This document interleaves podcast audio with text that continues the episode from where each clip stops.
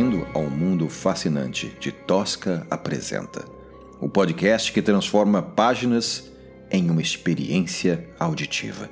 Eu sou seu anfitrião e também o escritor Rodrigo Espírito Santo. Em nossa primeira temporada, trazemos para vocês o Sítio Sangrava. E fique atento! Os episódios do Sítio Sangrava são lançados todas as sextas-feiras, sempre à meia-noite. E lembrem-se, aqui nada é o que parece. Sua aventura começa agora.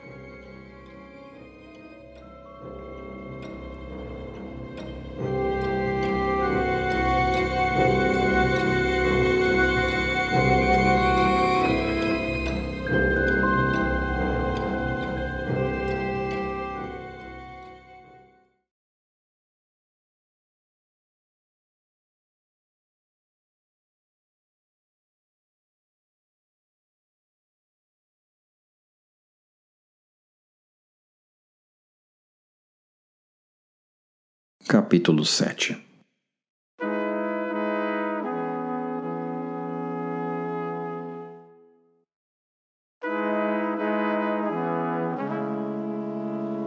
Ruth e os convidados terminavam um jantar farto que Sabu proporcionara.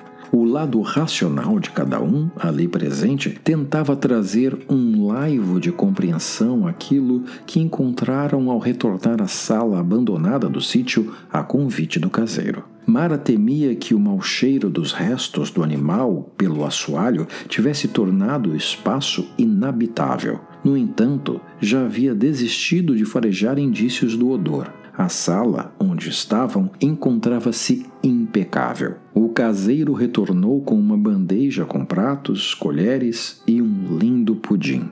Edu o recebeu com palminhas. Desculpa, seu Sabu, mas vou ter que perguntar. E o bicho morto, o que você fez? Mara não se conteve. O homem sorriu confiante. Em menos de uma hora tinha preparado um jantar, de fato um banquete para quatro pessoas, sem contar que a sala estava limpíssima. O próprio, desde a abrupta apresentação na varanda, tinha alinhado o cabelo, lavado o rosto e as mãos e colocado a camisa listrada para dentro da calça, apresentando-se assim com um aspecto muito menos puído e mais elegante. Eu lamento muito, senhora.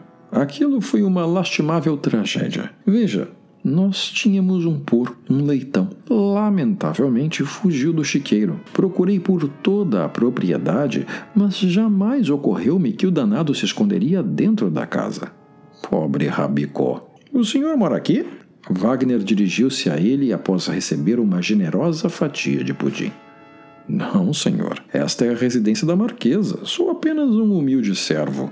Você mora onde? Tem lugar para caseiro nessas terras?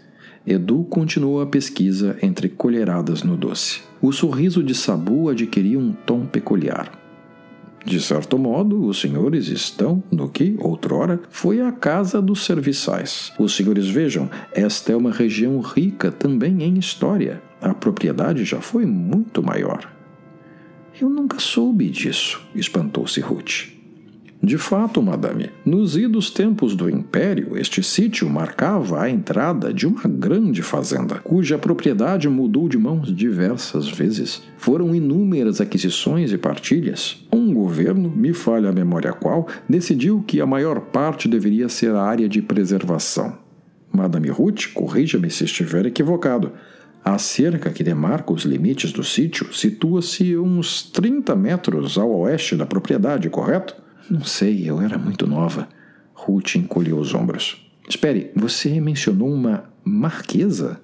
Mara interferiu num rompante. Vai ver que esse era o apelido da avó da Rutinha, né, Rutinha? Edu nem parou de mastigar. Sabu ficou alguns segundos em silêncio, como se procurasse uma explicação plausível, mas optou por continuar a narrativa. Como dizia, foram muitos os proprietários. Devo estar equivocado. Minha função é apenas atender à manutenção do sítio. Mas quem que é o seu patrão, Sabu? Wagner insistiu. A prefeitura me paga pelo trabalho, mas meus verdadeiros patrões são vocês. Agora, se os senhores me permitem, vou terminar de preparar os aposentos para a noite. Acredito que a senhora Ruth ficará bem acomodada nos aposentos da avó. Ruth parou de comer e encarou o caseiro. Mas como é possível, com todas as cinzas? Sabu reagiu com legítimo espanto. Cinza, senhora? Parece que um incêndio consumiu o quarto todo. Um milagre que não tenha se alastrado pela casa. Perdão, madame, mas acredito que haja um equívoco. Jamais houve qualquer incêndio na propriedade. A senhora pode conferir com os próprios olhos. Sabu, eu entrei no quarto. O clima de apreensão tomou conta dos convidados. Como assim, Ruth? Tinha um quarto todo queimado? Bom, isso tenho certeza que não deu tempo dele arrumar. Mara pousou o guardanapo sobre a mesa e apoiou-se nos braços da cadeira para levantar-se. Sabu apressou-se e puxou a cadeira, como manda o protocolo. Antes que pudesse fazer o mesmo por Ruth e os demais convivas, a turma já se encaminhava para as escadas, encabeçada por Mara. O caseiro apenas o seguiu. A porta do quarto da avó de Ruth foi aberta sem qualquer cerimônia e o cheiro de talco e rosas tomou conta dos sentidos de todos. A cama, a colcha de crochê, uma poltrona coberta de almofadas, fotos de filhos, netos e parentes distantes tomavam toda a parede, delicadamente coberta com o papel florido rosa e discreto. Tudo dava sinais de que a dona do estabelecimento tinha acabado de sair e voltaria a qualquer momento. Sem cinzas, amiga, parece que você fumou um sem mim. Mara começou a rir diante de uma Ruth incrédula. Desfeito o mistério, sem nada de real interesse dentro do quarto, ela virou-se e tomou o caminho de volta ao pudim. Os outros fizeram o mesmo. Apenas Ruth e Sabu permaneceram. Como isso é possível? Foi uma longa viagem, senhora. O cansaço. Eu sei o que eu vi. Cortou ela, ríspida. Perdão, senhora. Ruth não gostava daquela sensação. Talvez o caseiro estivesse mesmo certo. O estresse da viagem, da separação, a vida pregando peças tentando juntar as neuroses da adulta com as lembranças de infância. Talvez por isso não conseguia esquecer o sorriso da criança que a recepcionou na porta do quarto. Talvez por isso era a única capaz de ainda sentir o cheiro das cinzas. Aquele era o mesmo sentimento que o ex-marido insistia em lhe proporcionar. Sempre que podia ou precisava, era rápido em colocar em xeque a sanidade mental da esposa. Você é muito descontrolada, Ruth. A impressão deixada era de uma conversa desonesta, nada verdadeira. Era sempre uma variação de desqualificação mental. Ele, o injustiçado, ela, a louca. Vezes, chegou a duvidar de si mesma. Talvez fosse verdade que tivesse problemas. Talvez tudo estivesse na cabeça dela. Mas Ruth deixou o pensamento de lado. Odiava esse tipo de autopiedade. A psicóloga avisou que precisava trabalhar isso. Por outro lado, jamais viu se imaginando coisas. A caixinha de música sobre a penteadeira chamou-lhe a atenção. Era delicada, castigada pelo tempo, mas em nada especial ou marcante, a não ser pela delicada grafia em letra cursiva dourada na tampa, registrando o nome da proprietária, Lúcia. Um presente do seu avô, quando ainda a cortejava. Sabu observou o interesse de Ruth pela peça. Não conheci meu avô. Foi um homem admirável. Ruth deixou a caixinha e virou-se para o caseiro. Quantos anos você tem, Sabu? Senhora? Meu avô morreu quando minha mãe era bebê. Como eu teria conhecido? Mas não o conheci, pelo menos pessoalmente. Perdões por dar a entender esse absurdo, senhora, mas me referia às obras dele, ao que ele construiu. Isso tudo é, de certa forma, a criação dele? Respondeu o caseiro, gaguejando. Entendo. Senhora Ruth, com a sua licença, devo cuidar da louça. Claro, pode ir. Eu já desço. Pois não, senhora. Sabu girou nos calcanhares e dirigiu-se à saída. Parou na porta e virou-se devagar no último instante. Se a senhora não se importar, eu posso guardá-la? O quê? A boneca de pano. Posso guardá-la em sua caixa? Ah, deixe que eu faço isso. Tem uma mancha de sangue no vestido dela. Quero lavar. Se a senhora não se importar, posso cuidar disso também. Não será problema algum. Por um momento, o ar cordial e acolhedor de Sabu tinha dado lugar a um outro semblante, como se fosse uma inquietação insidiosa. Aquilo incomodou Ruth. É preciso um mentiroso para reconhecer outro, pensou. Deixe que da boneca eu cuido, Sabu. Como quiser, madame. Esforçou-se para esconder a contrariedade. Antes que o caseiro pudesse sumir pela porta, Ruth lançou uma pergunta. Você tem filho, Sabu? Ele parou e a encarou intrigado. Não, senhora. Há alguma outra família nas redondezas com crianças pequenas? Talvez uma menina? Não. Por que me pergunta, senhora, se me permite? Por nada. Achei ter visto uma por aqui. Ruth soltou deliberadamente, esperando causar algum tipo de reação. Caseiro a olhava, atônito, estudando as expressões da patroa. Onde, senhora? Aqui dentro. Tentou parecer casual. Para seu espanto, Sabu recuou um passo, de olhos arregalados. No instante seguinte, recompôs-se. Tenho certeza de que a senhora teve uma infância feliz e cheia de amigos neste local. Sorriu. Ruth deixou que o caseiro retomasse os afazeres e ficou sozinha no quarto de Lúcia. Em frente à cama, uma pintura da avó ainda jovem, em perfil, o famoso nariz arrebitado da família delicadamente representado. No que fui me meter, vovó? O questionamento saiu em voz alta para o quadro. Por um segundo, acreditou que ouviria uma resposta. Um grito vindo da sala tirou Ruth daquela espécie de transe.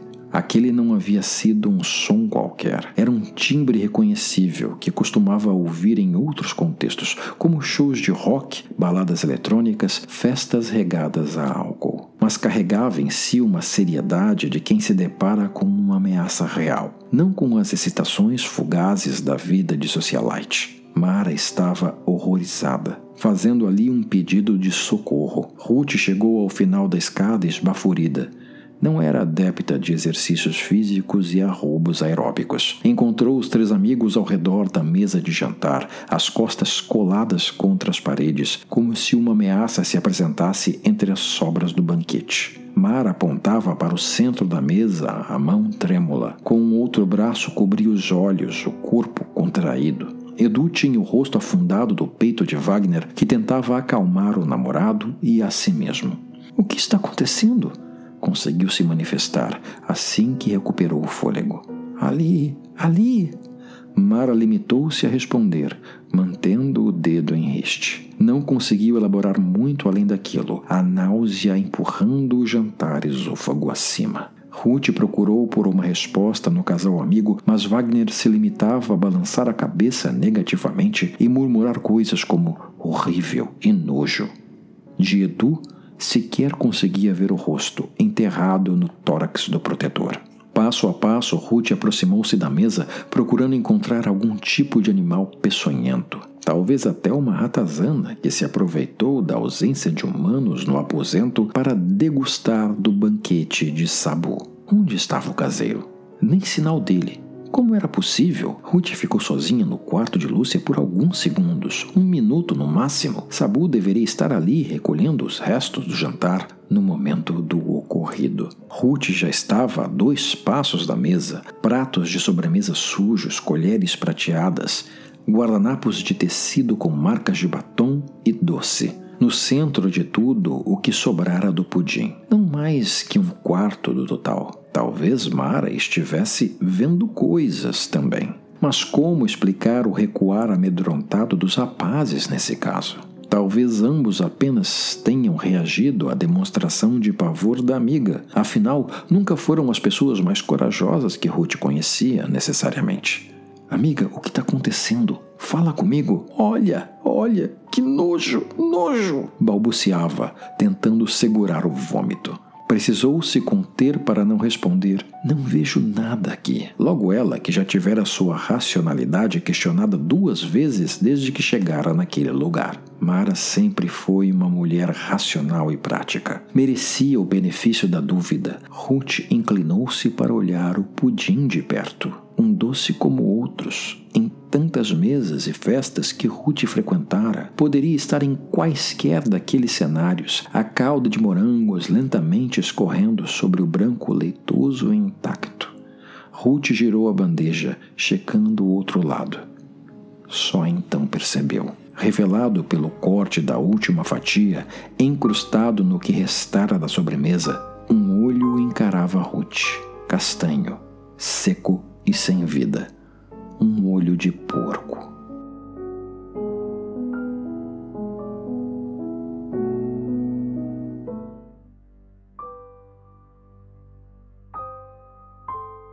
E assim chegamos ao final deste capítulo de O Sítio Sangrava, uma obra produzida e escrita por mim, Rodrigo Espírito Santo.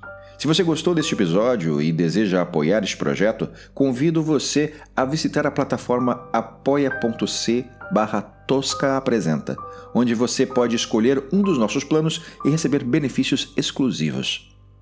Ao se tornar um apoiador, você terá acesso a lives exclusivas, clubes de discussão sobre os livros apresentados e até mesmo cópias autografadas dos livros em destaque neste podcast. Sua contribuição será fundamental para continuarmos transformando obras brasileiras independentes em experiências de imersão sonora. Não deixem de recomendar este podcast para os seus amigos e familiares. E para ficar por dentro de todas as novidades da Tosca Literatura, siga nossas redes sociais. Você encontra a gente no Facebook e no Instagram, onde vamos compartilhar conteúdos exclusivos, curiosidades literárias e atualizações sobre os nossos próximos capítulos. Até a próxima, boa noite e bons sonhos.